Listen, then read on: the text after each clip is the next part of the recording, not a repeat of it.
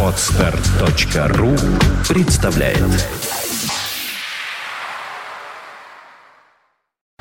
You are listening. You're listening to Internet Radio Fontanka FM. Fontanka FM. Виват. История.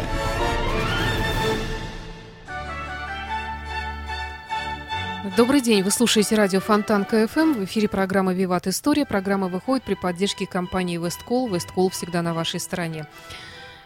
Как всегда, в конце программы у нас историческая викторина, призы для которой предоставлены на выбор либо издательством «Витанова», это хорошие книги о хороших людях, либо это сертификат на 1000 рублей на посещение ресторана «Гапикус» по адресу набережная канала Грибоедова, дом 25. В студии автор ведущей программы Сергей Виватенко. Добрый день, Сергей. Здравствуйте, Саша. Добрый день, дорогие друзья. Сегодня у нас такая очень любопытная и, с другой стороны, наверное, тяжелая все-таки тема для разговора. Да, Саша, я с вами полностью согласен. Это переселение народов, насильственная депортация или переселение народов. Как известно, у нас происходили такие события в нашей истории, но мы пытаемся э, к этому вопросу подойти более широко и посмотреть, как в других странах. Вообще мы одни такие или вообще где-то тоже происходило. С другой стороны, я сразу хочу извиниться перед всеми, потому что тема достаточно больная для многих – Поэтому, если что-то, как бы, да, не так, то извините, но я попытаюсь очень тактично об этом поговорить. Итак, вообще, что такое переселение народов, да? Это форма политических репрессий, да. А причины могут быть абсолютно разные, какие-то превентивные. Ну, я не знаю, да, немцы наступают, а здесь у нас одни немцы живут, да, там, я не знаю, там. А политические, ну, тоже понятно, я думаю, здесь, здесь финансовые, тоже завладеть какими-то, какой-то собственностью людей, которых выслали там, и прочие там, военные. Мы завтра должны наступать, а здесь товарищи, да, проживают, которые нам будут мешать в этом, в том числе и работать как бы на врага, да. А основная, основная особенность, это, конечно, депортация. Депортация – это от латинского, да, переселение, то есть ссылка. Какие еще особенности? Ну, наверное, лишение гражданских прав. Да. И самое главное, что все эти репрессии имеют внесудебный характер. То есть не было следствия, не было ничего. Просто обвиняют, что ты вот такой по рождению, да, и поэтому тебя высылают. А, дорогие друзья, ну, понятно, мы сейчас поговорим, но давайте посмотрим. А действительно, где-то еще так же проходило? Конечно, дорогие друзья, мы здесь ничего не открывали. Ни хорошо, ни плохо. Ну, просто действительно. Можем сказать, например, об этом нету в учебниках американской истории, и об этом что-то не любит говорить на Писаки. А, например, в 19 веке, в 1862 году, 63 году, когда была гражданская война, Уэллис Грант, Саша, это изображение на 50 баксах, такой, как и я, бородатый такой, mm-hmm. да, вот, будущий президент. Так вот, Уэллис Грант а, выселил евреев из штата Теннесси Миссисипи и Кентаки. А, со словами, что, да, что они здесь жить не должны, они как бы все шпионы. И самое, высылал он их, они говорят, вы, евреи не имеют права ездить на, э, ездить на э, э, поезде, поэтому их погнали пешком. Ну, например, да. А, наверное, наверное, какие еще известные такие а, переселенческие вещи. Мы не говорим про индейцев, понимаете, да? Ну, вот такие вот, которых у нас не любят говорить, но они существовали. А опять-таки, в Российской империи при царе батюшке было переселение в 1914 году из-за начала войны с немцами, да, когда были переименованы а, Петербург в Петроград, когда здесь были погромы в нашем городе, а немцы были насильно выселены с Украины, с Польши, тех территорий, которых, возможно, скоро будет война. То есть первое переселение немцев у нас было в 1914 году. Об этом не надо забывать. А, понимаете, здесь очень трудно. С одной стороны депортация, с другой стороны геноцид. Понимаете, да? Вот армяне, наверное, 16 -го года. Началось же все с депортации армян, которые мешали туркам воевать. Но кончилось все это как бы да, уничтожением армянского населения, вы знаете, геноцид 15 -го года. А турки с греками – э, населением, как, э, как теннисной ракеткой, да, туда-сюда. Э, из очень много турок, проживающих в Греции, да, были высланы. Вообще депортация турок из Греции происходило в несколько этапов. Сначала это вот, да, ну вот 20-22 год, а потом был в середине 20-х годов с острова Крит, где была половина населения, а, и закончилось это на острове Кипр, вы знаете, 74 год, черные полковники, вот это вот, mm-hmm. да? То есть оттуда. Ну, турки тоже молодцы, они тоже выслали всех греков, да, это, скажем, архипелажных греков, э, то есть которые с Эгейского моря. Если вы будете в Греции, вы сможете, вы, наверное, заметите, что там много названий, таких как неокаликратия, нео чего-то. Нео это значит новый, да? Почему такие названия? А турок, которых высылали, э, извините, греков, которых высылали турки, они попадали в Грецию, им давали территории, и они остановили там населенный пункт со старым названием. Ну, с приставкой Нео. Саша, вы знаете какие-нибудь футбольные команды а, греческие? Олимпиакос. Умница, а еще? Не затрудняюсь. ПАОК, АЕК. Слышали таких? Ну, может быть. А, вот, а буква К, знаете, что означает в аббревиатуре АЕК и, э, и ПАОК? Что? Константинополь.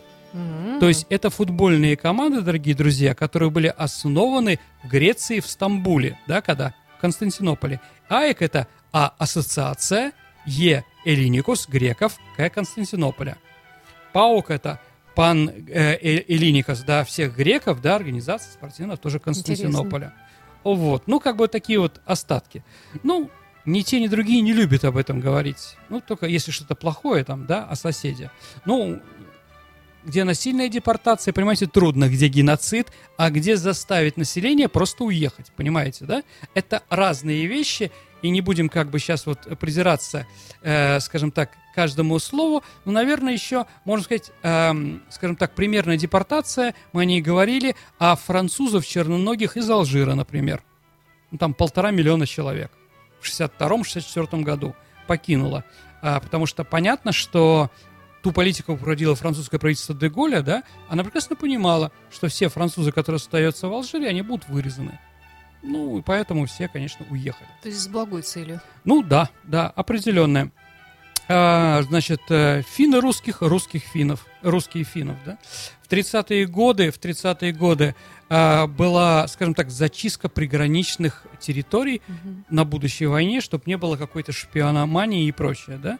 И поэтому многие а, ингерман-ланцы, финны, живущие около Невы, да, они Да. были как раз вот высланы. Как называется, Саша, извините, да? У нас две крупнейших в советское время были э, э, куриные фабрики под Ленинградом. Одна Синявинская, вторая, не помните какая? Русско-Высоцкая. Мгм. А почему такое название русско-высоцкая? Потому что в пяти километрах от нее был другой населенный пункт финская высоцкая. Мгм. Ну, понятно, что финнов там уже никаких нет, Мгм. но, в принципе, они там проживали. Во время войны, а, тут, когда я говорил про советско-финскую войну и говорил, что финны тоже несут определенные там, да, а, скажем так, не только мы плохие, да, и не только мы за- занимались финнами разными плохими делами. Надо вспомнить, да, на меня тогда очень много обрушилось критики. Финны ни в чем не виноваты, говорили мне. А, так вот, во время войны 41 и 44 год русские, которые попали под финскую оккупацию, насильно были это, отправлены в концентрационные лагеря. Ну, такие фильт- фильтрованные. Кстати, концентрационный лагерь придумали англичане во время англо-бурской войны. Они тоже как бы, да, депортировали, насильно переселяли буров, да, чтобы не было партизанского движения. Буры — это э, белое население Южной Африки, в основном французы, голландцы и немцы. А, да, и вот их специальные концентрационные лагеря увозили. А, ну, после войны, опять-таки, а, об этом говорить тоже у нас некоторые, ну, вот, э, например, операция «Висла», 46 год. Это польская операция по насильственному переселению украинцев а, с восточной границы. То есть вот в польск- э, украинском гимне там упоминается, ну, в словах, да, например, Холм, город такой. Это Хельм. По-неме- э, по-фин- э, по-польски, да, или Кульм по-немецки. Так вот, это был один из центров украинских, да, Перемышль, так называемый. Вот всех районов, где жили западные украинцы, их насильно переселили на вновь приобретенные нашим, при помощи нашего оружия а, немецкие территории. Ну, сказать о том, что они сильно страдали, украинцы, ну, наверное, с одной стороны, страдали, что их заставили родину покинуть. Но я вот был в одной такой украинской семье, которая живет сейчас в Западной Пруссии, то есть рядом с Восточной. У них ну, хороший немецкий дом оставленный. Конечно, не всех, дорогие друзья, не будем, да, но они живут очень хорошо. Хороший немецкий дом, коттедж, э, рядом прекрасное озеро.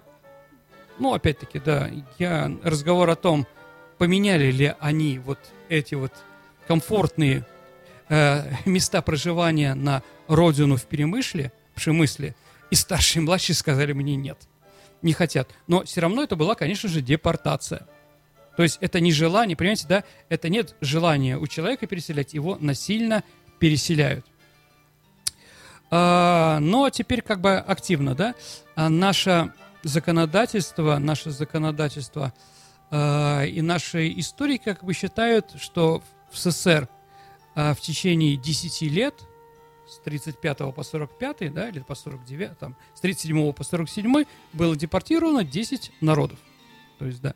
А, значит, э, депортация такая начала, началась еще до войны. Как мы уже сказали, э, финны, немцы, поляки, которые жили при границе, они были специально депортированы, но там их было не очень много, да. Первая вообще нация, которую сняли с места и отправили совершенно в другую среду обитания, это, конечно, корейцы.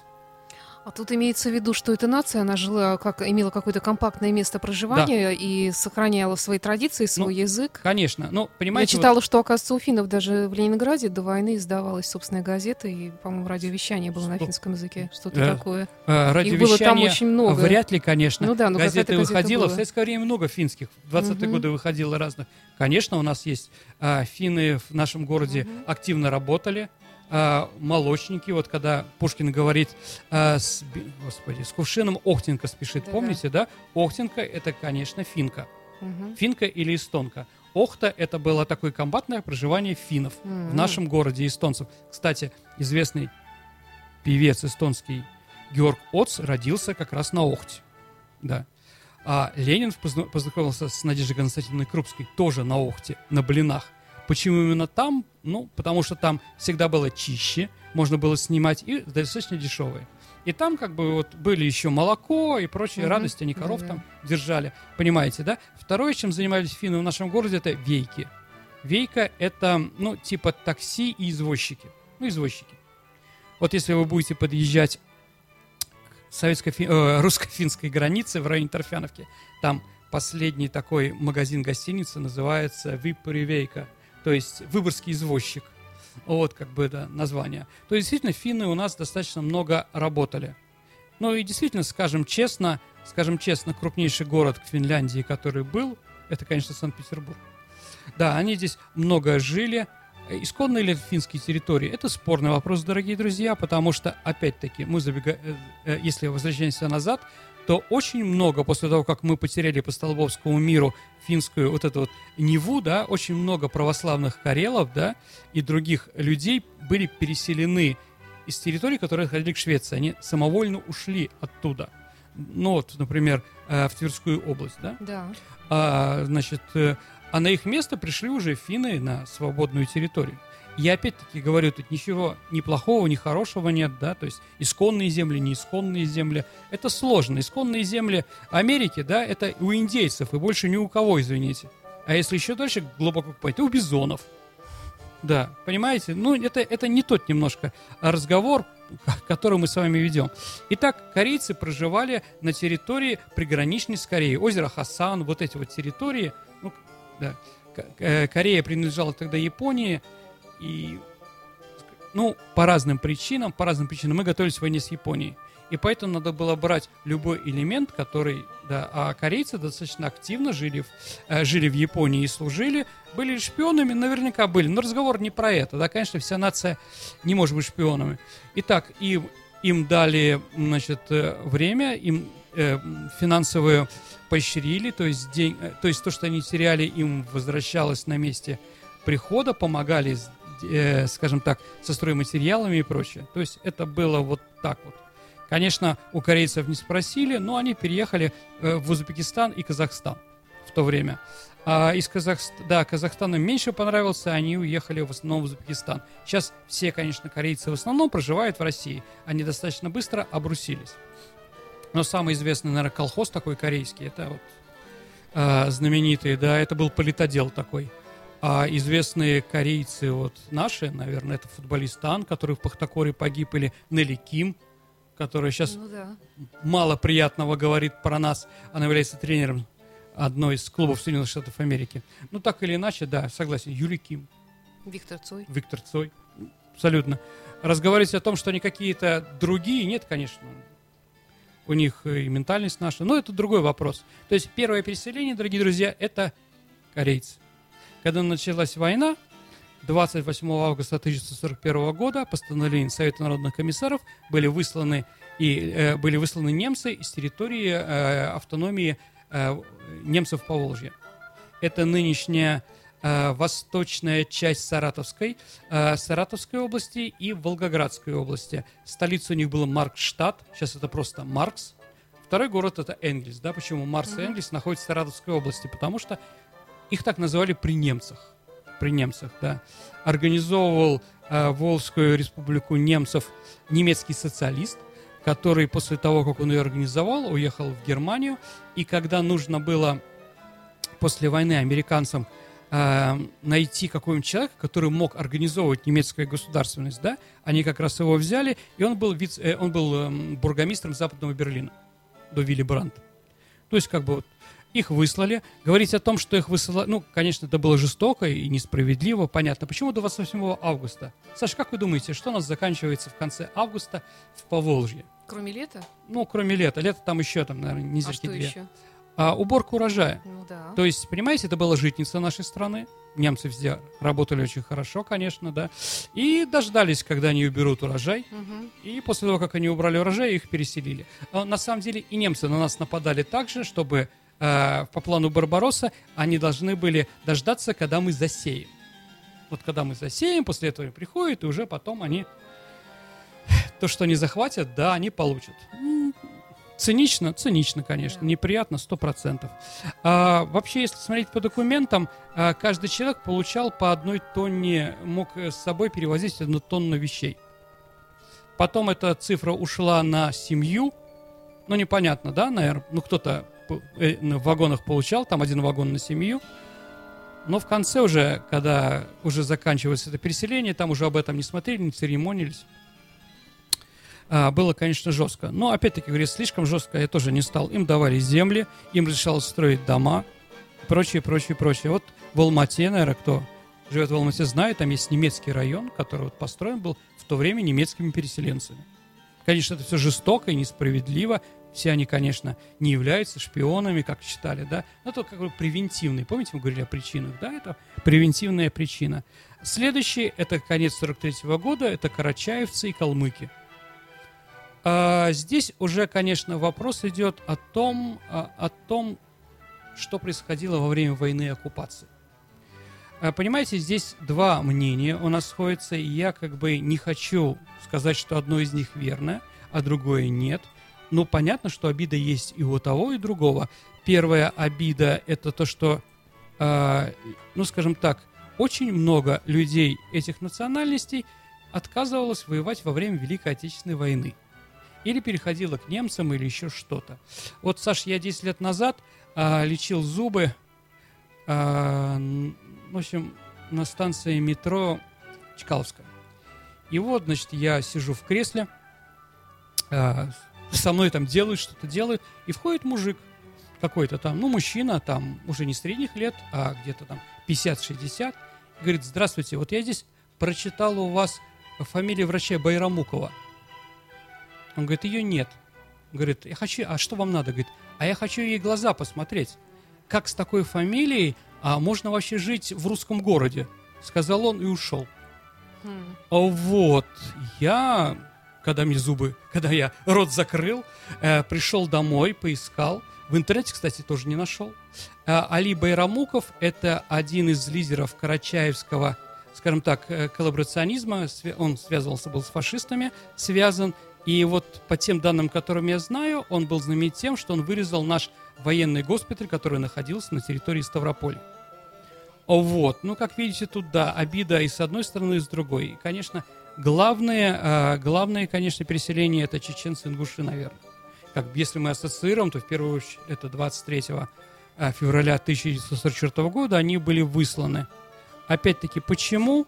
Ну, наверное, тоже, конечно, герои были среди чеченцев, э, и вся, вся нация не виновата, но цифры говорят о том, что 62 751 человек был призван из Чечен Ингушетии в Красную Армию. А когда началась репрессия, то в нашей армии было 8891 91 чеченец и ингуш в Красной Армии. То есть, а где были все остальные? Ну, видимо, они как бы не доехали до фронта. Понимаете, там были разные вещи. Был такой интересный человек Хасан Исрапилов, э, который закончил коммунистический университет, был достаточно большим деятелем, чеченским коммунистическим деятелем, но потом он перешел на сторону немцев. А, ну вот, конечно, то, что происходило, это нельзя описать словами, это было ужасно, это гордый народ, их отправляли, да, в теплушках, многие погибли, не скажу, что все погибли. Вообще большой процент смерти во время переезда, он, он документами не подтверждается. Хотя там я читал и чеченские сайты там про прочее. Но на самом деле НКВДшники, как опять-таки, ну, судите об этом, да, НКВДшники ведут, они столько-то человек загрузили, и они ответственны, чтобы определенное количество людей доехало до пункта назначения из А в Б, да, и если нет, они должны писать, что только-то умерло и прочее, да. Вот у вас, кстати, этот Хасан Исрапилов, я его вижу. Онлайн-трансляция. Да, да, да. Ну и последние это крымско-татары, крымские татары. Кто, кроме еще, ну, греки, и болгары, и армяне Крыма. А также еще были, э, скажем так, у нас об этом говорить не любят, но, э, например, какие-то национальные меньшинства, например, в Армении были высланы большое количество азербайджанцев. В Азербайджан, правда, во время войны. Или турки-месхетинцы. Это мусульмане, это мусульмане-турки, которые живут на территории Грузии. Их тоже вот месхи их выслали, опять-таки, да, и ну, азербайджанцев из Грузии высылали. А мне один человек сказал, да, почему вот, почему турк-месхетинцы, да, ну, они вроде там не были шпионами и прочее. Он сказал такую фразу, что в горе, опять-таки я не знаю, то есть это апокриф, а, в горе, а, скажем так, маленький сосо Джугашвили, вот его улица была грузинская, рядом была не грузинская улица, они дрались все время. А, вот, с этими товарищами. Но правда это неправда, думаю, что нет, но есть такое мнение. Понимаете, я чем хочу сказать, что кроме каких-то действительно преступлений были выданные какие-то вещи, да, а были еще личные дела какие-то. Сколько вообще у нас было выслано людей? Ну, около миллиона немцев, ну, где-то 800. Ну и все остальные народы где-то еще 800 тысяч то есть где-то полтора миллиона человек, 1600, 1700, э, миллион 600, миллион 700 были высланы. Конечно, это преступление, это репрессии, понятно, да. С другой стороны, мы тоже можем понять, э, скажем так, да, а почему некоторые вещи происходили. А туда, куда их высылали, их же, наверное, тоже им там не были очень рады. Ну, естественно. Ну, давайте представим, а, твоего отца немцы убили на фронте, да, тебе 10 лет, ты остался без отца, а тут приходит твой класс немец, да? Какая разница, мальчик, разбираться, настоящие это немцы, не настоящие, имеют они какое-то, они, конечно, были драки, противоставления, естественно, mm-hmm. да. Но там за многое, там и за землю, и за воду были столкновения с местными жителями, понимаете, да? Когда приезжают кто-то новый, местные всегда к этому отрицательно относятся. Да. В любом месте. И, понятно, иммигрантов или национа... другой, представитель другой национальности, который по другим причинам попадает куда-то, их не любит изначально. Это потом понятно, что все люди одинаковые, понимаете, да? Среди них есть хорошие, есть плохие, понимаете, да? А, вот. Но, к сожалению, это, к этому приходишь не сразу. Да, поэтому, конечно, столкновения были и очень неприятные. Некоторые люди ушли в горы и там э, начали вести партизанскую войну он, наверное, как бы, да, до 70-74 года в Чечне. Было уничтожение банд формирований вот таких вот, которые там сидели еще с 44 года. И такое было, конечно. Это горе, конечно, винить русский народ в этом, естественно, нельзя. Это сталинский режим, извините. Русский народ больше всех претерпел от сталинских репрессий. Хотя некоторые репрессии были понятны и справедливы, может быть. Ой, ой, Саш, у нас время. У нас время объявить, э, во-первых, объявить победителей прошлой Мгм. программы. Ну, нужно вспомнить вопрос, который у нас звучал в прошлый раз. Э, Про Сараево у нас был вопрос. Да. Как Сараево переводится с турецкого? Дворец. У нас очень много правильных ответов. отлично. Один Все из первых э. Константин Татарский Марков. скорее. Константин Марков прислал. Прекрасно. Константин, поздравляю вас. А сейчас у нас новый вопрос. Мы говорим про переселение, да? Да. А, назовите губернатора Санкт-Петербурга, семья которого была депортирована из Ленинградской области во время войны, да? Мгм, Как ингерманландцев их отправляли. мгм. Как фамилия этого губернатора Ну, у Санкт-Петербурга. нас их не так много было. Ну, 4, да, 25% надо попасть. Да, и ваши ответы можно оставить на нашем сайте фонтанка.фм справа от картинки из студии. Здесь э, вот сейчас вот должен появиться уже такое, такая рубрика, э, окошечко, вопрос программы «Виват История». Нужно нажать на кнопочку, прислать ответ и не забыть указать там свое имя, фамилию, номер телефона и, ну, конечно, правильный ответ и выбрать приз. А призы у нас предоставлены на выбор либо издательством «Витанова», это хорошие книги о хороших лю- людях, либо рестораном «Гапикус». Это сертификат на посещение ресторана на 1000 рублей по адресу канал Грибоедова, дом 25, ресторан «Б- «Гапикус». Саша, надо напомнить, что следующего, следующая передача Да, у нас обязательно напоминаем. вашим вопросам, дорогие друзья. Ваши вопросы можно будет задавать, начиная с сегодняшнего вечера. Я повешу обязательно Саша, тоже. Там же на нашем вешайте. окошечке, э, вернее, на нашем сайте Фонтанка ФМ будет в течение всей недели висеть специальная Мгм. такая э, э, такой квадратик, и задайте вопрос Сергею Виватенко. Также по возможности присылайте на почту лично мне, например, moontownsobaka.inbox.ru, либо находите меня или Сергея ВКонтакте, Александр Ромашова, Сергей Виватенко в Фейсбуке. В общем, ищите всеми возможными способами. Но самое верно, конечно, просто на нашем сайте задать этот вопрос, начиная с сегодняшнего вечера. Чуть позже обязательно сделаю эту форму. Спасибо, Сергей. Спасибо, Очень Саша. интересная тема. Конечно, у меня еще осталось много вопросов, но я думаю, что Ну, и не только у меня, и мы да. продолжим э, как-нибудь обязательно. Всего доброго и до встречи через неделю. Напомню, что программа выходит при поддержке компании Весткол. Весткол всегда на нашей стороне. You are listening. You're listening to Internet Radio Funtank FM. Funtank FM. Скачать другие выпуски подкаста вы можете на podster.ru